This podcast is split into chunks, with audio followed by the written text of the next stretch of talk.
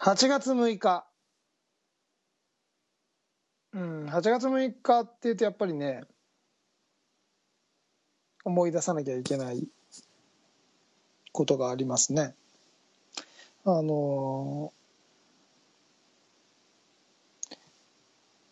私は戦争を知りませんがもちろん梅雨というもね、うん。やっぱり日本人としては忘れてはいけない日だとは思うんですよね。これを今どれだけの人がそういうことを感じているかっていうのも分かりませんが、あの私はですねやっぱり忘れずにこの日ね日本の歴史として広島に原爆が落ちたということはねしっかり受け止めて後世に伝えてね考えていかなきゃいけない大きなテーマであるなというふうには感じています。はい。まあこのラジオでねその難しいことを語ってもしょうがないのでこのラジオではですね、えー広島東洋カップ。強いですね。強いですよ。このまま行くんじゃないかと。うん。二十何年ぶり？あれ？去年ってカープ優勝しませんでしたっけ？去年は去年は我がスワローズが。そっかスワローズだ。失礼な。今年大突3回ですけどね。はい。はい二十数年ぶりにカープが行くかもしれないといううん。カープ上司がうん。うちの職場にもいるんですけどえ盛り上がっておりますね、はい、ー広島といえば松田ですね。そうですねやっぱりね。うん。松田ですね。はい。うちに CX3 は来るのか？来ないでしょ。来ないですね。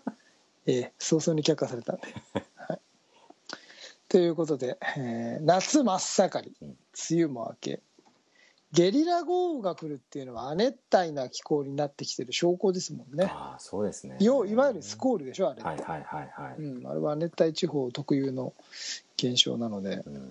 えー日本も亜熱帯地方に地球温暖化によってですねなってしまったと。うん。いうことですよ。冬寒いですけどね。そうですね。これ暑いの大好きな僕ちゃんとしてはですね地球温暖化大賛成なんですけど 広いですね。一人でね。一人で二酸化炭素をいっぱい出そうと努力してるんですけどどうやれば二酸化炭素が出るのかもよくわからないんですが。木を伐採しまくればいいんじゃないですか。よくディスクを当てるんですけどね、はい、まあそんなこんなで今週は夏うん。なので毎年ねこの時期はですねあんまり中身のない疲れない内容で応援お送りしたいなと。うん。こちらも気を使っております。はいこってりよりもあっさりした内う容でん。今週も行きたいと思います。今週の内容まだ私知らないんで、はい。ええサクッと喋りたいと思いますよ。はい。軽いノリでいきましょう。はい。はい今週も東京スタイリッシュスポーツレディオスタートです。Tokyo Stylish Sports Radio. 皆さん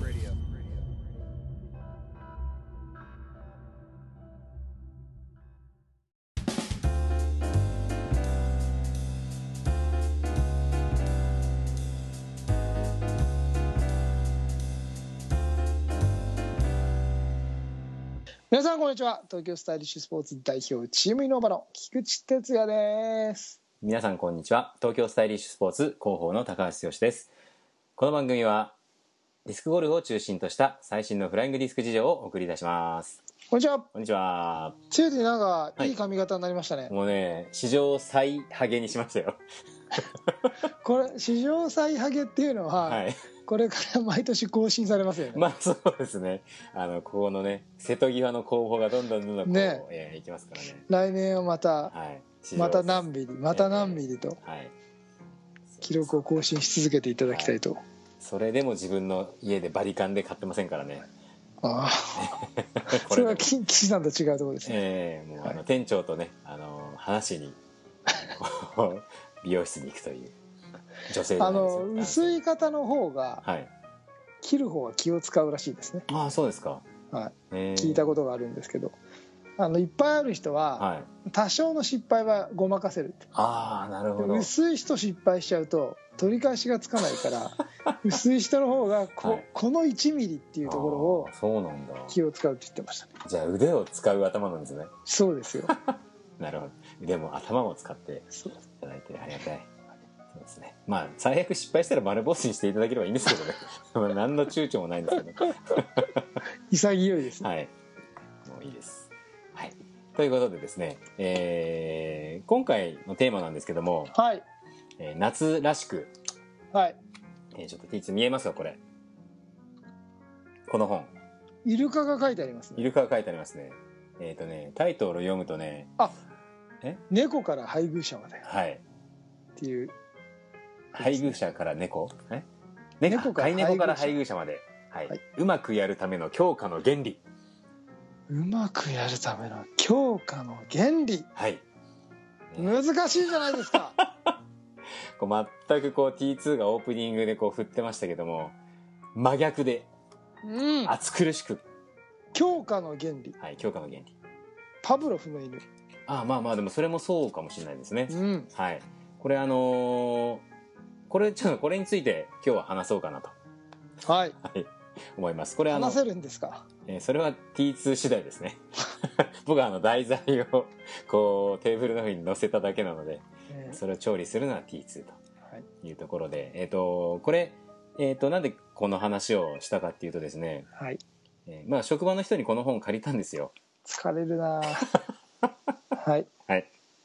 でえっ、とこれディスクが上手くなりたいっていう人にもちょっとこれ当てはまるんじゃないかなとはい。えーいうような、えー、と話がいろいろ載ってまして、はい。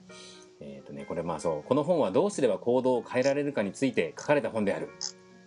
うん。ということで、まあ、あの中略するとテニスやゴルフの腕等を良くするっていうところも書いてあって、うん。まあ、これらの行動は全て強化の原理を用いることによって変えることができる。うん。おこれは万年こう下手くそピーなツヨティにもちょっと当てはまるんじゃないかと。うん。いうところでちょっと読んでいくと、えっ、と、ちょっとキーワードが一つ出てきてまして、うん。シェイピングという言葉が、はい。はい、出てきます。シェイピングご存知ですか？あれですよね、はいあのひげ剃るときに使う シェイビングですね。ありがとうございます。えっ、とですね、シェイピングっていうのは、えっ、と、何かっていうのを書いてシェーピングってあの、はい。行動分析学のシェーピング？そうです、そうです。はい。ということでですね、はい。え動機づけのシェーピングそうですね。ここはまああのえっ、とですね、えっ、とここの本にはシェイピングとは行動を形成するという意味って書いてあるんです。で、えっ、とやらせたい行動に少しでも近い行動を強化しながら少しずつ目標としている行動に近づけていくという方法であると。そうですね。はい。はいはいまあまあはいそういうことで、えっとまあ、生物の行動は変化しやすいのでシェイピングが可能になるよって書いてあるんですけども、まあ、あのこのまあシェイピング云々こう書いてあるんですけどもちょっとねこう T2 の哲学にちょっと似てるかなっていうところが書いてあってはいちょっとそこを今回こうメインの話にしたいんですね。はい、はい、もうどっぷりといきなり難しい話してますけど、うん、ね、リスナーの方ついてきていらっしゃるのでしょうか。すげえ難しいですねはい、すいません。それでですね、えっ、と、この長所によるとですね、シェイピングの10の法則っていうのがあるんですよ。はいで、えっ、とね、ちょっとこの最初読んじゃうと、まあ私の考えでは、著者の考えでは、シェイピングには10の法則がある。うん。ね。で、えっ、と、少なくとも4つ、最初の4つは心理学実験室で生まれたもの。実験的に証明されていますと。はい。残りの6個ですね。私の知る限りでは学問的に研究されてはいないがシェイピングの経験が深いものには確立された法則と認められているものである、うん。はい、ということでまず一つずつせ言っていきますね。はいえっとね1十分な数の強化が得られるように基準を少しずつ上げよう。はい。これあの T2 がよく言うようにパッドをさ入れたいとするじゃない？はい。練習で。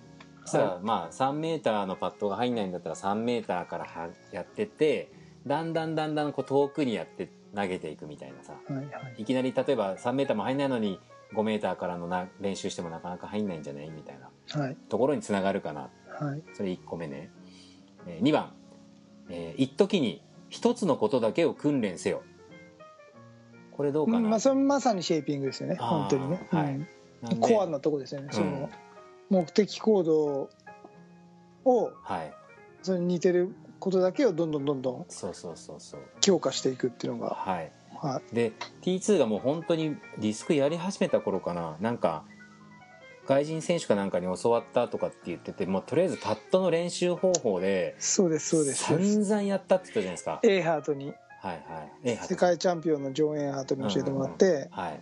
5710っていう距離で、いろんなスタイルでひたすらパッドをし続けるっていう練習方法を教えてもらってはいずーっとやってました、まあ、まさにシェーピングですよね。そうですよね。はい。でそれがもうここ一時に一つのことだけを訓練せよ。うん。これね T2 のそのパッドのことを思いついたんです。うんうんで3つ目ね、えー基準を上げる前に現在の段階の行動を変動強化で強化せよって書いてあるんですよ。はい。これよくちょっと僕はよくわかんないんですけどえっとねちょちょっと待ってね。えっ、とここにはね行動が一旦学習されるとそのレベルを保つためには行動をするたびに強化するのではなく時々強化するようにしなければならない。って書いてあるのね。ちょっとイメージは変わっちゃうかもしれないんですけど、あのー変動的結果の云々っていうのは、うん。なんだろうな。例えば、うん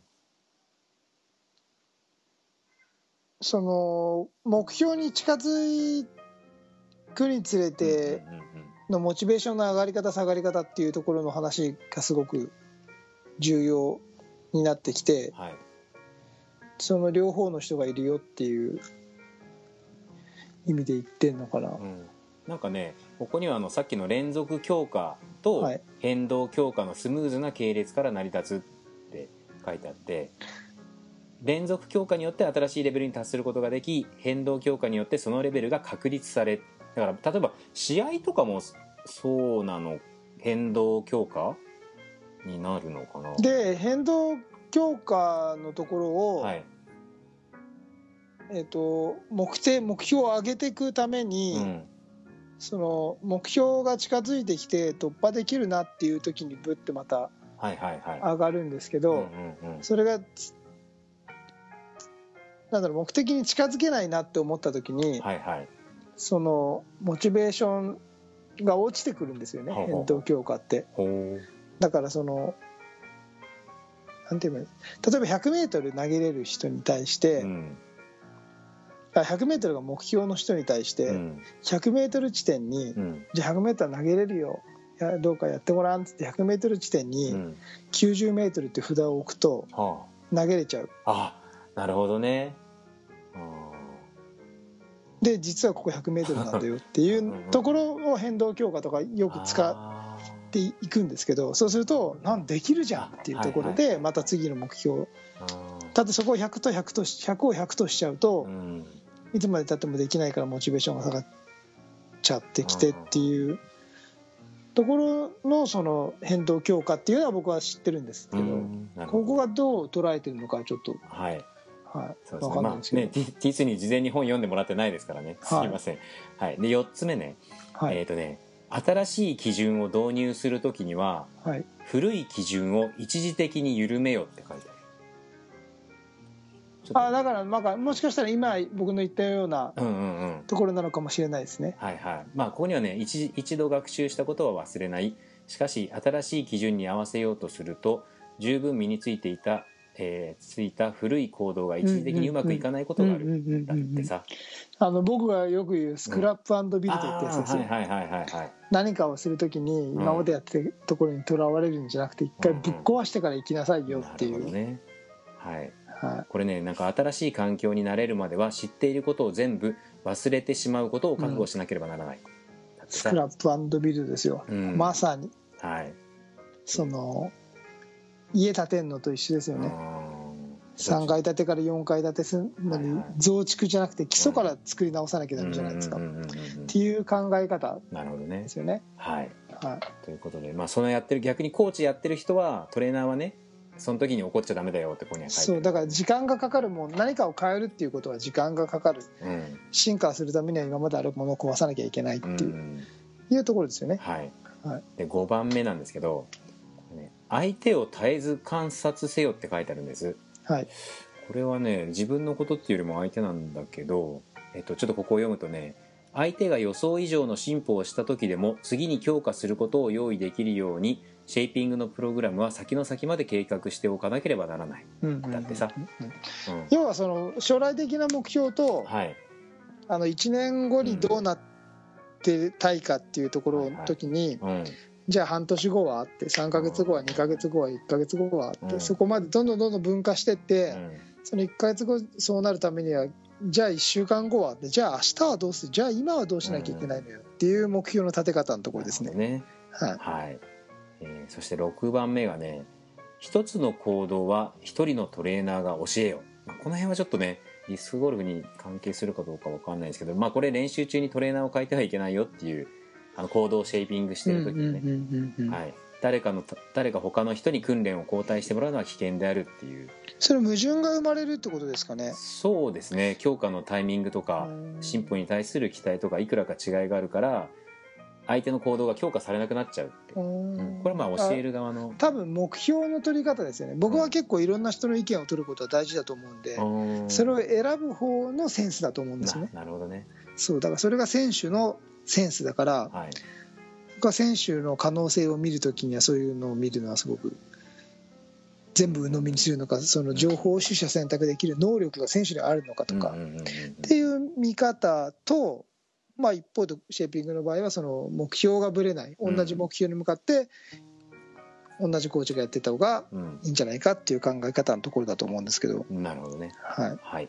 で7つ目が、えー一つのシェイピング手続きをやっていて進歩しない時には別のやり方を見つけよああもうそれはね、うやってえっとすがってもしょうがないんで、うんうんそれはもうあのおっしゃる通りだと思いはい。ます。まあこれ何回もラジオ聞いてる方は、うん。T2 がそうやってるなっていうのははい分かると思います、これ本にはねまあそのままですね。そうですね。結構同じやり方にこだわる人が多いには、はい。多いって書いてあるね。はい。はい。まあそんな形形です。で、えー、と8番目訓練をむやみに中断してはいけない。はい。だって。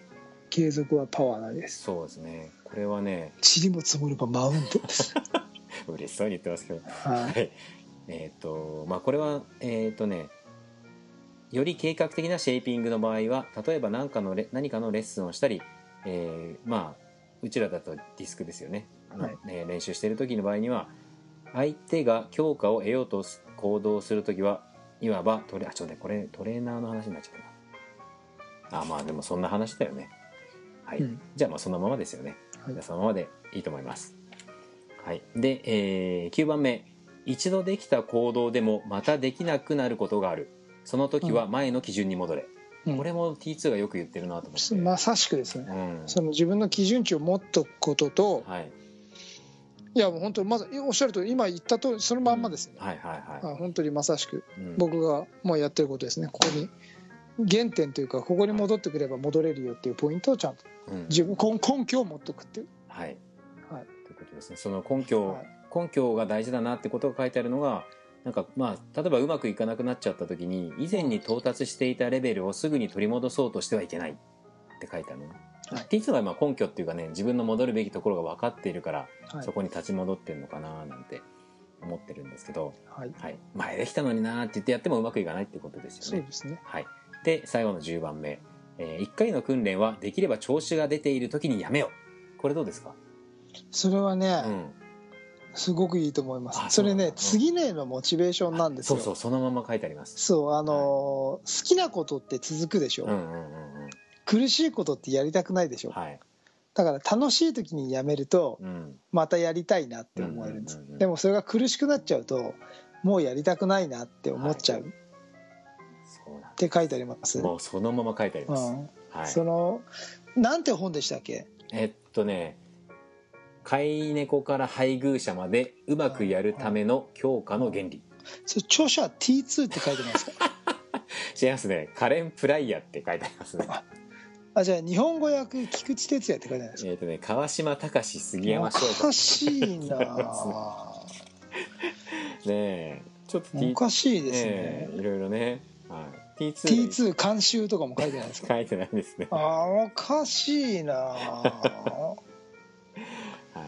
僕この本の解説できますよ、ねできますよねなまんまできますよはい、ということでね僕この「シェイピングの10の法則」を読んだ時にあこれ T2 やってるし言ってるなっていうので今日ちょっと取り上げたいなと思って今日はそんな話題でお送りしました。なんだしょう。カレンにメールしてみようかな。ぜひメールしてみてください。俺やってるぜって。あここにねあの住所とか書いてありますから。カレンの？カレンの。カレンっていうか役者のだこれ。役。役した人のね。はい。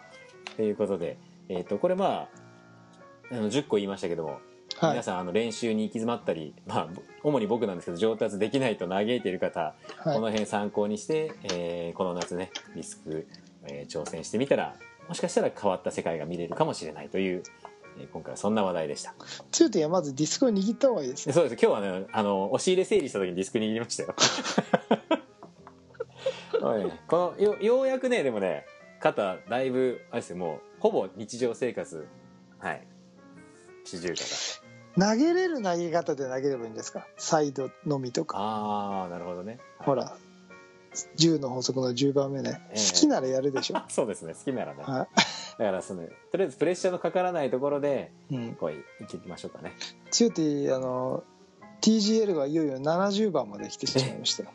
やばい。さ半分じゃないですか。半分大いにプレッシャーですよそっか。もう。まあでもさそのプレッシャーを感じる前に一番最後ぐらいの人とこう対戦をしてあ 70番ぐらいになって落ち着くっていうのも手ですよね。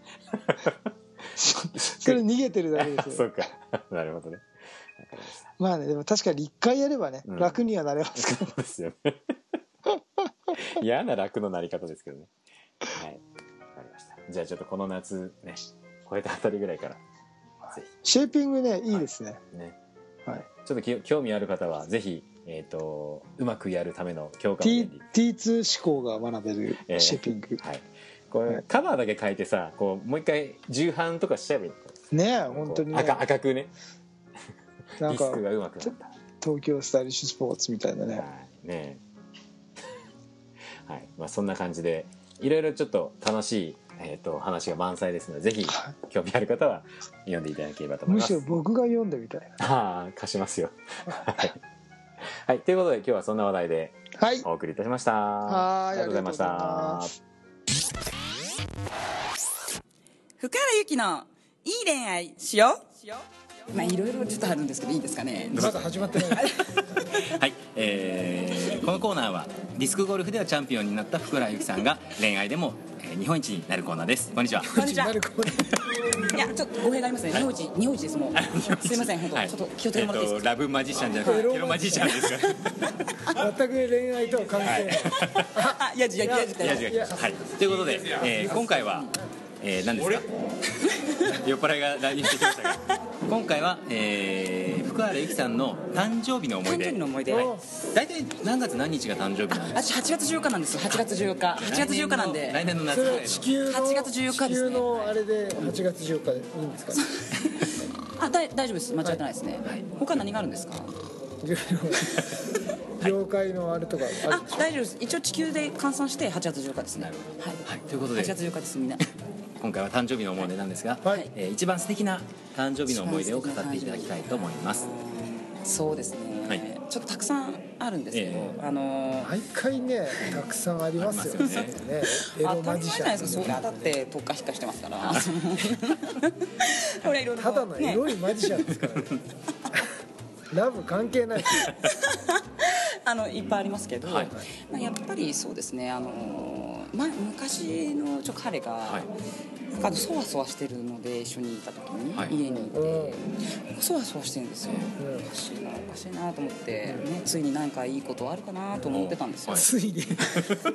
私にも人生そうについに。いやいやエロマジシャンいっぱいあったんですけど、まあ、何回でもあるんですよ、うん。でもこれもね一人の男の人に対してついに来るかなと思ってたんですよ。なかなかおかしいなと思って、はい。そわそわしてるんですよ、えただなんかなんか出てきたんですよ、ーはい。作ったバナナケーキがほう。おおは素敵じゃん。素敵でしょいいです素敵素敵。すごい。すごいじゃんって。作ったの？って言ったら「うん。炊飯器で」って言って「お前」と思いながら「あもう」まあでもねまあまあまあまあまあまああ先ねで大事なのはハートですからそうハートが大事だと思って、はいちゃんと誕生日おめでとうって書いてあって、はい作ってあったんですよ、えすごいなと思って、はいいいねじゃあ後で食べようって言って、そのまま出かけたんですよ、はい帰ってきたら、え部屋中がすごい匂いだったんですえバナナ納豆の匂いがしたんですよなんだと思いますえ納豆の匂いがしたんですよだってバナナケーキでしょ？バナナケーキ炊飯器納豆の匂いがしたんですよ。でなんで全く分かんない。多分、はい。納豆が腐ったんですね。まんまじゃない。全然関係ないじゃん。どういう？じゃあ本当納豆の匂いがしてはい。すごい食べようと思ってめっちゃ期待して帰ってきたのに、えこえそれは福原さんの部屋が納豆だったって納豆の匂い。いやいやちょちょちょエロマジシャンの部屋はやっぱりバラの香りバラの香なんでちょっと,、りではい。はいそこはちょっと語弊がないようにええしていただい。て、あの納豆の匂いがしたんですなるほど。思い切っぱで帰ったことでちょっとそうなっちゃったんですね、えそのバナナケーキをほったらかしで納豆になっちゃったの？そう。そうマジ臭っ臭っ皆さん夏の炊飯器で作るケーキには気をつけて。放置して腐ったらしいですよ。いやいやいやあの違う。いや本当にあの夏って怖いですね、えーなるほど。もう3時間で腐るということをああの8月ですからね。そうですだからはい。皆さんにやっぱここはあの女として冷蔵庫に入れることをお勧めしますということをちょっとあのラジオで流していただけるとありがたいのでありがとうございます。それが誕生日の思いええ思い出です一番甘い思い出だそうです。情報がどうもありがとうございました。あどうもありがとうございました TSS Radio. 今回のテーマはシェイピング理論についてお届けいたしました。あの私は、うん。ジレジレッタの はい。あのボールがついてるの知ってます最近？いや僕ね電動じゃないとアトピーなんであ血だらけになっちゃうんですよ。あのいボールがついてあの100 360度回転みたいなのがあるんですよ。横とそう。歯の間にボールがついてて全方向に回るってやつ。はあ。れがねいいですね。あ T 字なんですか一応？T 字でうん。全方向にかはあ。そういう顔のラインに合わせてうん。全部曲がるっていう。T 字でね僕もそれやれば T 字でいいんですけど血だらけになっちゃうんでね反り残しがないっていう。いいですね。シェービングはね。はい。それがいいですよ、男子たるものね。はい、ジレッタのはい。おすすめ。なるほど。はい。いですね。僕はねえっ、とパナソニックラムダを使ってますね。電シェーバーね。電動シェーバー。電動反り残しないですか？ありますよ。ありますあります。ありますよね。うん、夕方になるとなんかねあの もさくなりますね。僕全然ひげ生えないのに、うん、やっぱりなんかね電動反れないってイメージがあってダメなん。です相変わらずダメですね。なんかもっと高いの買えばいいのかもしれないですけどね。フィリップスがいいですよ。でもねもうフィリップスも1個持っててフィリップスもブラウンも使ったんだけどはい。山陽が良かったな。安くて。今はなき。コスパね、はい。うん。そう、コスパ大事ですよね。ええ。はい。まあそんなシェービングの話題で、はい。お届けいたしましたはい。はい、えーでは東京スタイリッシュスポーツレディオでは皆様からのお便りをお待ちしております。はいお願いします、はい、えー、Facebook ページ、えーシーサーブログのコメント欄、はい。えーポッドキャストのレビュー欄 T2 つよ T の直接のメッセージでも構いません。はい。皆様からの温かいメッセージをお待ちしております、はいお待ちしております、はい。えー、Fly to the Future でいいんですよね。あったんですよ。今強手よく言ったなと思って 確認しなければすごい良かったのに。じゃあカットして。Right to the チャ、えー、東京スタイリッシュスポーツレディオ。お届けしたのは代表の菊池哲也と。広報の高橋剛でお届けいたしました。それでは皆さんまた来週。さようなら。